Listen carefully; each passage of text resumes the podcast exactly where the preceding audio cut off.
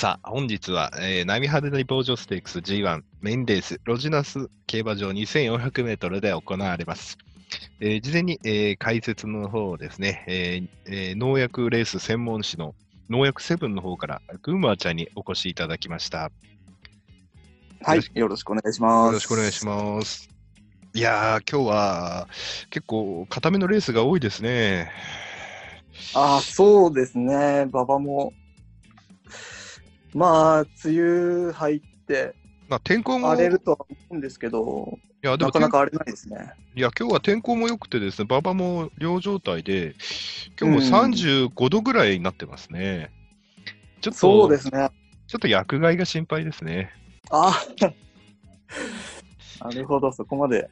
うん 加味しないと取れないかもしれないです、ね。私はただの、ただの、私はただのアナウンサーですので。いえいえいえ、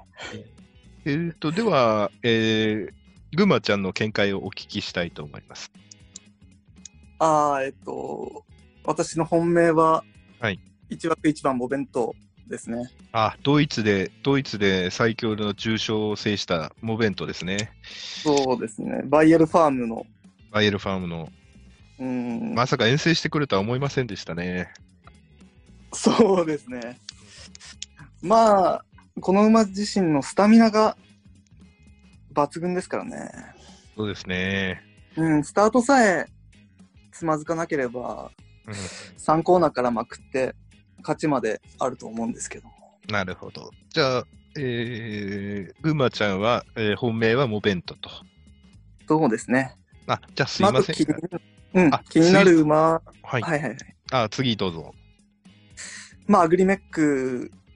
が、まあ、い今一番人気なんですけども。そうですね。今2.0倍をつけておりますね。モベントが3.0倍ですね。まあまあ、アグリメック、まあ、休み明け、体体調万全で、うんうん。まあ、順当にいけばこの馬なんですけどね。ああ、うん。まあ、あと気になるのが、アファームカスケード。アハムカスケード。えーうん単勝12倍、18倍と、まあ、あー上位人気を占めておりますね。まあ、順調に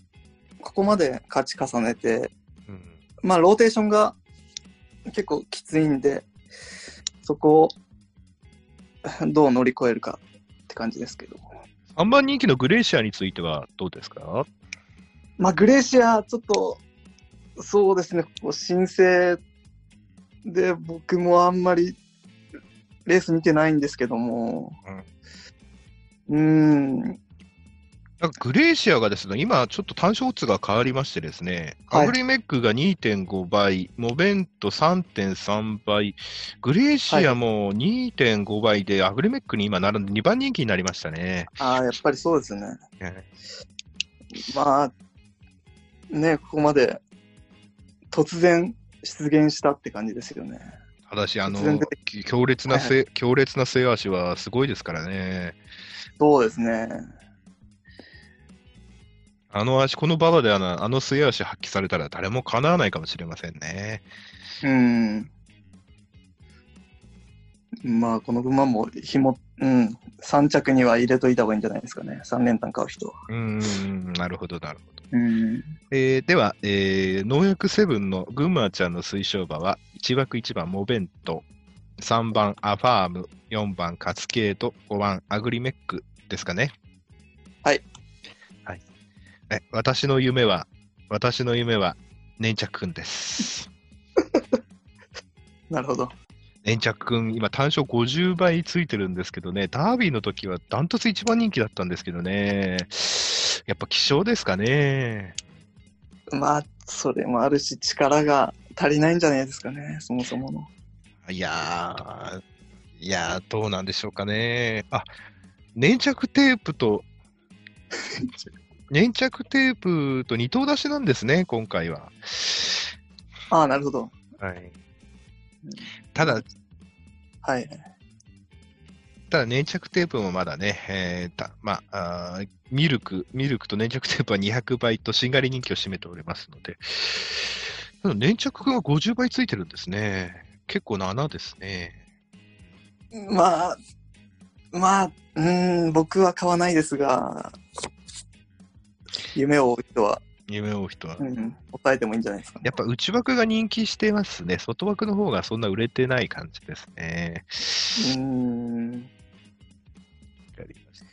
まあ、波肌に防除ステークスはね、えーロジナス補助という、また限られたところで行われますので、あまたこの2400という距離がですね、この出走するうん農薬たちにどう影響するのかという楽しみですね。まあこれ、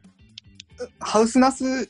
競馬場だったら、まあ、13番スワルスキーとか、うーん。うん、まあ、なくはないかなと思うんですけれども、路地なんで、ちょっと厳しいですかね。厳しいですね。やはり粘着テープも路地だと厳しいですよね。これも。これもあのーハウスナスであれば、粘着テープもだいぶもっと人気すると思うんですよ。うん。ちょっとね、路地だとちょっと厳しいですね。うん。ということで、えー解説ありがとうございました。よろしくお願いしよろしくお願いします。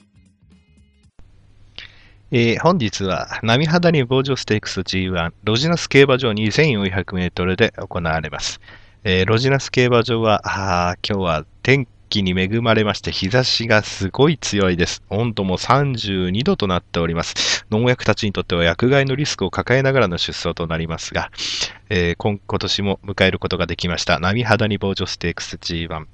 圧倒的、えー人気は、モベントとグレーシアが分け合っておりまして、えー一番人気が、あ、失礼いたしました。モベント、アグリメック、グレーシアと人気3番、3番人気まで占めておりまして、1番人気5番アグリメック、2番人気1番モベント、えーグレーシアが3番人気となっております。さあ、さあ、今回、今回はどのどの防除剤がこのロジナス競馬場で歴史を刻むのでしょうか今、スターターが台に上がりました。さあ、ファンファーレが鳴り渡ります。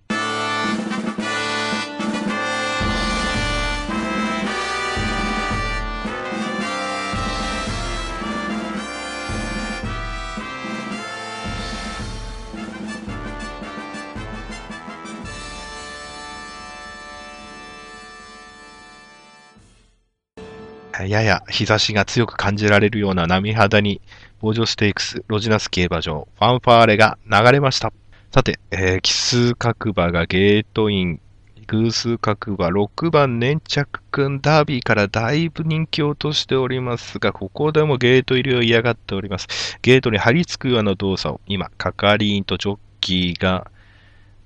剥がして、なんとかゲートイン。えーそして14番大量の水、ちょっと容器からこぼれてしまいましたね。チョッキちょっと地面から水をすくって容器に入れ直しております。なんとかゲートイン。えー最後16番粘着テープが入りまして、ゲートイン完了スタートしました。横に広がった。さあ、先行争い。外の方で大量の水は内の方へ早くも入れようというところ。内から粘着くんが行きます。その後、ダニサラバ。それから外から粘着テープであります。6万人を超える大歓声が起きました。アグリメック早々と3番手。アグリメック早々と3番手。粘着テープと粘着くん、この2頭がレースを引っ張ります。そして、3番手の位置にアグリメック、後方集団。ここにいたここにグレーシア。後ろから3頭目。しんがりから行くのが大量の水であります。さあ、1コーナーから2コーナーへ。先頭はクイ、先頭は粘着くんが2馬身のリード。粘着テープが2番手であります。8馬身差が空いた3番手、怖いところにアグリメック、4番手にダニサラバ、その後に小鉄がいる。内からサンヨール、それから1番統一のモベントであります。その後ろ、アファームが続いている。外からダブルフェイス、内からカスケード、コロマイトがいる。それからピラニカで、えースワルスキー、その外へミルクが末足を溜めている。ちょっと上がっていった。それと一緒にグレーシアも上がっていく。その後ろから相変わらずしんがりに大量の水。さあ、3コーナーの勝負どころ。あとゴールまで800メートルで前2頭が後続をちぎっているが問題は3番手だ。アグリメック3番手。その間に入って小鉄であります。さあ、前2頭があとゴールまで600メートルでありますが、20馬身とちぎっている。20馬身とちぎっている。後方集団、懸命に差を詰めてグレーシア。グレーシアが外から3番手に上がってきた。グレーシア3番手に上がる。直線を向いてまだ、粘着テープと粘着くん、粘着テープと粘着くんが粘っている。あと300メートルは切っている。グレーシアは届くのか？グレーシアは届くのか？これはとんでもない波乱になるのか？これはとんでもない波乱になるのか？これが農薬だ。これが農薬の恐ろしさ。グレーシア猛追、グレーシア猛追。しかし、しかし先頭は粘着くん、粘着くん、粘着くんやりました。粘着くん1着で今ゴールイン。グレーシア追ったが3番手までか。2着には一緒に逃げた粘着テープが入りました。これです。これが競馬の恐ろしいところ。逃げた2役を舐めたわけではありませんが、粘着群、粘着テープの1、2着。グレーシアはどうやら3着です。ヨーロッパで競馬が行われてから314年、日本に伝わって100年以上が経ちますが、大穴というのは得てして先行人気薄が残る場合であります。しかし、こんなケースは滅多にございません。これが競馬の怖いところ、面白いところ、恐ろしいところです。粘着君の逃げ切り、2着に粘着テープ、3着にクレーシア。勝ち時計は2分13秒6、上がり3ハロンは36秒8。決してそんなに遅いタイムではありません。ああ、粘着君泣いている。泣いています。粘着君もう体がくしゃくしゃ。初めての重賞勝ち、初めての G1 セーフです。制覇です。粘着君おめでとう。なんと驚きました、粘着君。2着に粘着テープであります。場内は何とも言えないどよめきです。3着に、えー、人気だったグレイシア。さあ、もうすでに顔をくしゃくしゃにした粘着君が引き上げてまいります。勝ちました、粘着君。お父さんはあのダービー馬のでんぷんであります。株式会社住友化学の持ち馬です。父がでん、父がでんぷん、母がウォーター、母の父があのスピード馬天然ウォーターでありました。それでは、えー、こちら、えー、那須北条、那須北条競馬場からは以上です。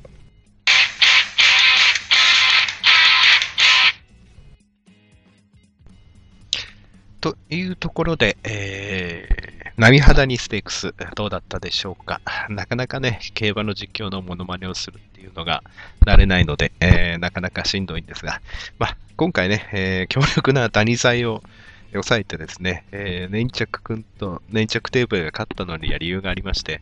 えー、まあ、途中ね、皆さんにお伝えしないで状況がね、あの、実は高温の外気温の中のダニ剤のステークスなので、一応農薬関係はほぼ薬害で、えー、厳しいだろうということでですね、えー、粘着くんと粘着テープの大逃げで、まあ、最後グレーシアがね、えー、なんとか間に合ったかなと。えスターマイトの方は、あちょっとね、あの、一強になってしまう可能性があったので、ちょっとスターマイトは今回入ってないんですけども、いかがでしたでしょうか。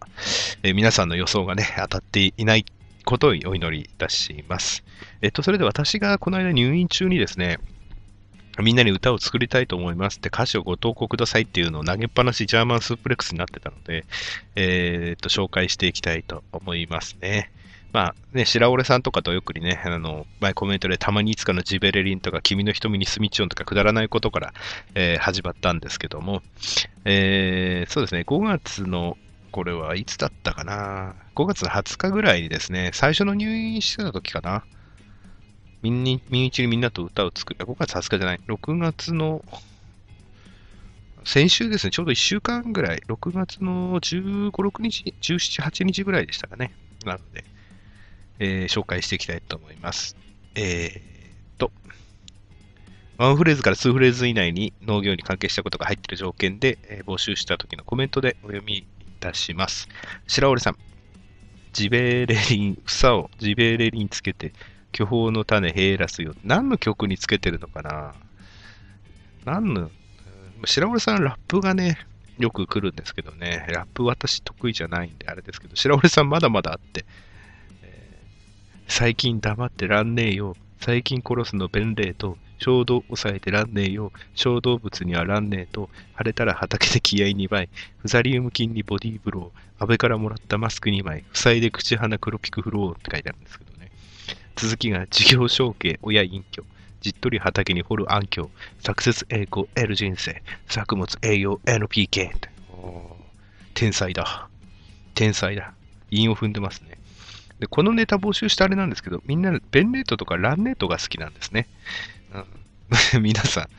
最後になんか語呂がいいんでしょうね。使いやすいんでしょうけどね。で佐藤農道220富士山号のですね、えー、佐藤さんは、カメムシ臭いよ鉄板、黄金の、黄金の交尾やスミチオン、肌にはやめてよ小鉄、みんなの味方オルトラ。で、グンマーちゃんがですね、モンサンサントって言って、これはね、優勝候補ですね。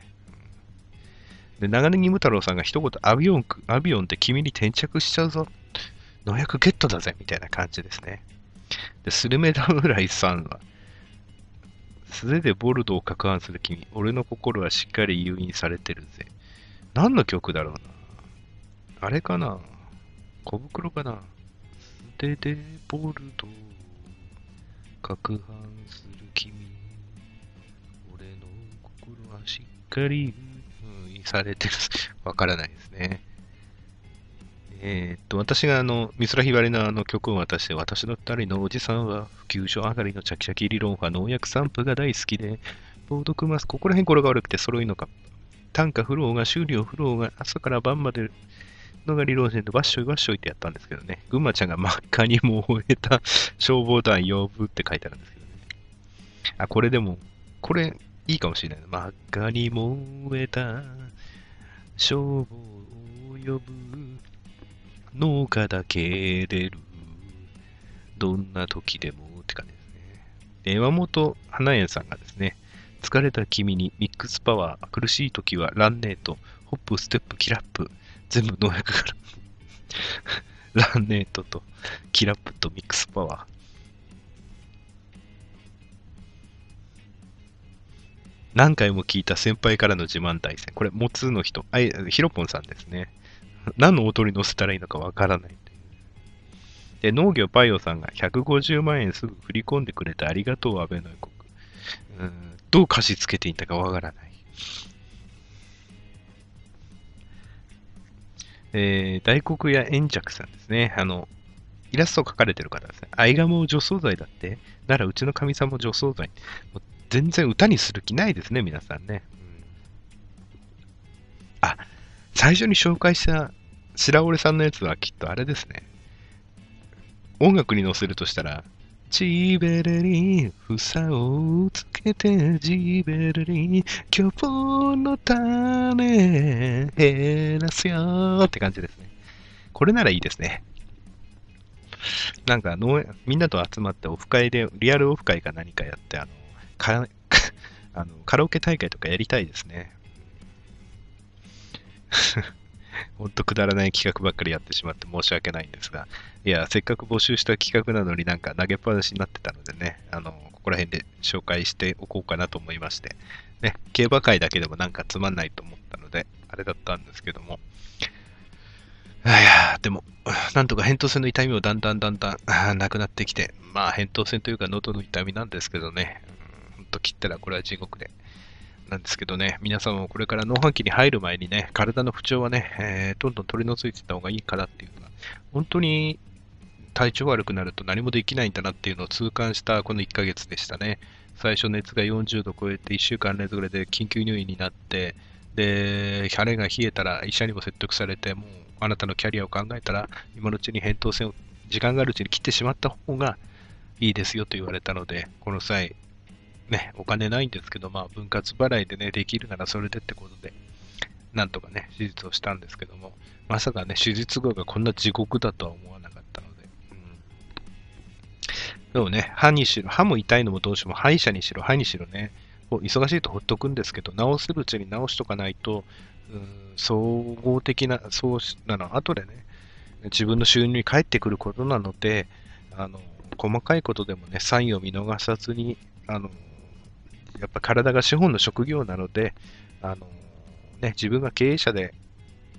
あること以上に作業員である方っていう方、自分が作業員イコール経営者である方は、あの、やはり早いうちに体を治しておいた方がいいのかなっていうのが、あの、入院してみたガス屋の、の、考えですね。いやー、本当に。なかなかね、最近なんかツイッターの方もフォロワーさんがどんどんあの増えてきてくれて嬉しいんですけども、うん、なんかね、ポッドキャストの購読者の方もどんどん増えてきてて、うん、やっぱり新規の人が増えると過去の回とかもダウンロードしてくれてるのかなっていう感じは受けますね。な、して、クレジアグリジャパン自体のね、ちょっと更新頻度も最近多かったからかな、聞いてくれる人もまあ気に入った回をね、聞いてもらってるっていうのが嬉しいことではあるんですけど、やはりね、ちょっと農業のか農業の話題にすると、畑の方もちょっとね、雨が続いてて、あれなんですけど、今年はそんなに病気が出るって感じでもないのかなっていう。まあ、高い薬が買えないっていうのもあるので、ペンコゼブとか対戦系ですよね。一万大線系とか硫黄とかそういうのバンバンぶってたら、なんか意外に意外、薬代が今年効くがあまりかかってないっていうのがね、ありましてね。うん、だから、な防除防除剤をもうこまめに撒いてた方が金かかんないななんて思って。牛乳巻くにしろね、牛乳巻くのも賛否両論あるんで、私花なんてね、巻いても別に、ね、ポジティブリストに何も引っかからないし、ポジティブリストに牛乳引っかからないけど、あの、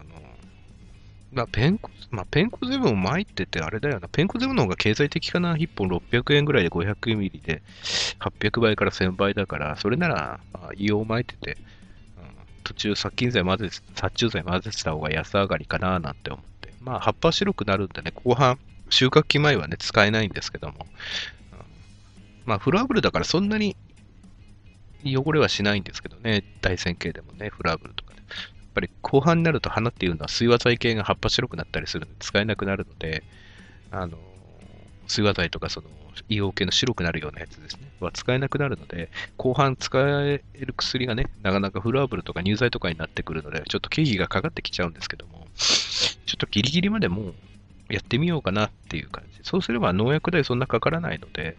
でもちょっとやっぱり土壌消毒と肥料消したせいか、やっぱりちょっとね、ワイカ出てるようなところはところどころありますね。でやっぱりそこら辺は切ってしまうと収量に影響するのかなと。やっぱ路地、ハウスの中だとね、太陽熱とかいろんな選択肢が土壌消毒も出てくるんですけど、やっぱりね、その、路地になると太陽熱も効きが悪いし、あの、被覆したとしても、まあ、黒ピク土壌貫中とかが一番効果なんですけど、やっぱり安い薬とかもね、皮膚まで、鎮圧、皮膚までやらないと全然、路地だとね、あの、ばらつきが出てしまうので、やっぱりね、そういうところは路地の輪作じゃない、連作っていうのは難しいところはありますよね。やっぱ同じ成分、畑から肥料はずっと吸っちゃうし、やっぱ同じ作物ずっと同じところで作ってると、あの、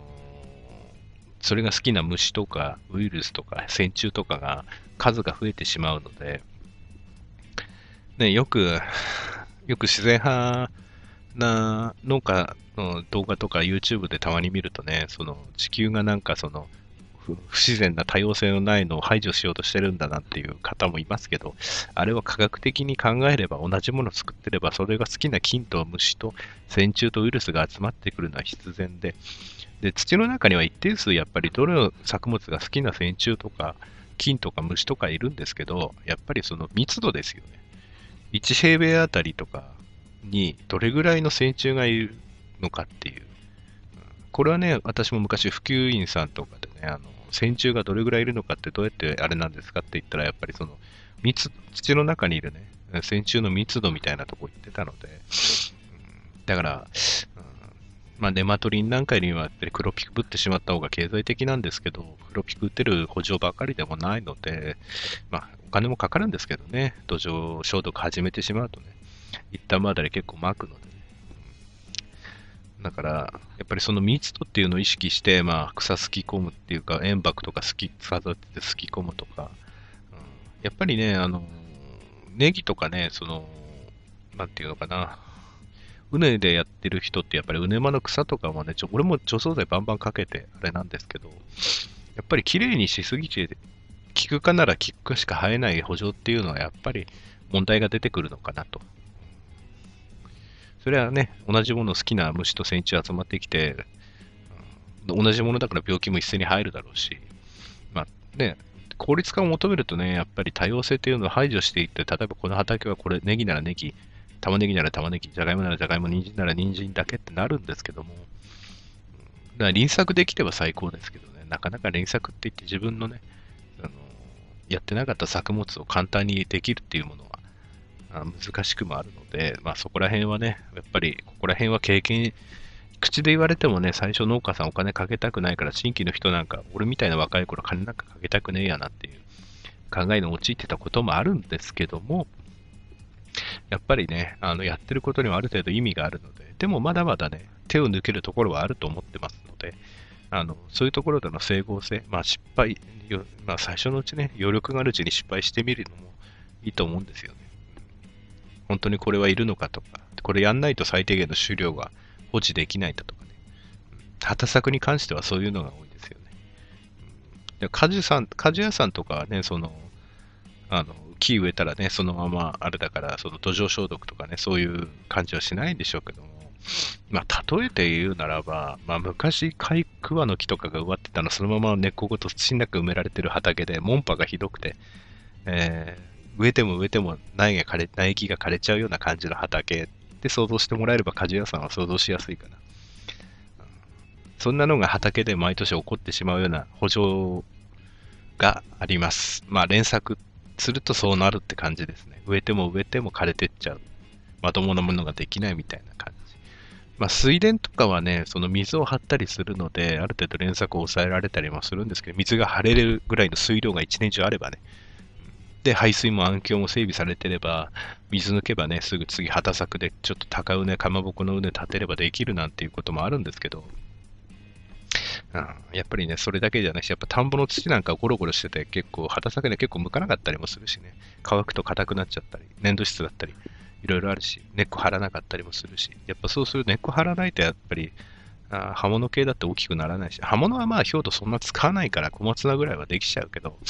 やっぱりある程度ね、根菜類になってくれば、やっぱり、うん、田んぼでは限界があるし、やっぱり下に伸びてくるやつはね、すぐ交番層っていうか粘土層にぶち当たっちゃって、まともなものはできないしね。うん、まあ、そんな感じです。まあ、あとりあえずね、えー、競馬だ、競馬っていうか、えー、波肌にステークスだけではちょっと物足りないかなっていうリスナーさんのために、えー、ガス屋の一人語りを、こっちの方をおまけでつけておきます。それでは皆さん、えー、もうすぐ100回に向けて、まだまだ、クレイジーアグリジャパン、えー、時間があれば続けていこうと思いますが、夏場はちょっとね、忙しくなっちゃったら更新できなかったらね、申し訳ないんですけども、えー、そんな感じで、えー、今日は終わりにしたいと思います。それでは皆さん、今日もご安全に。See you next time.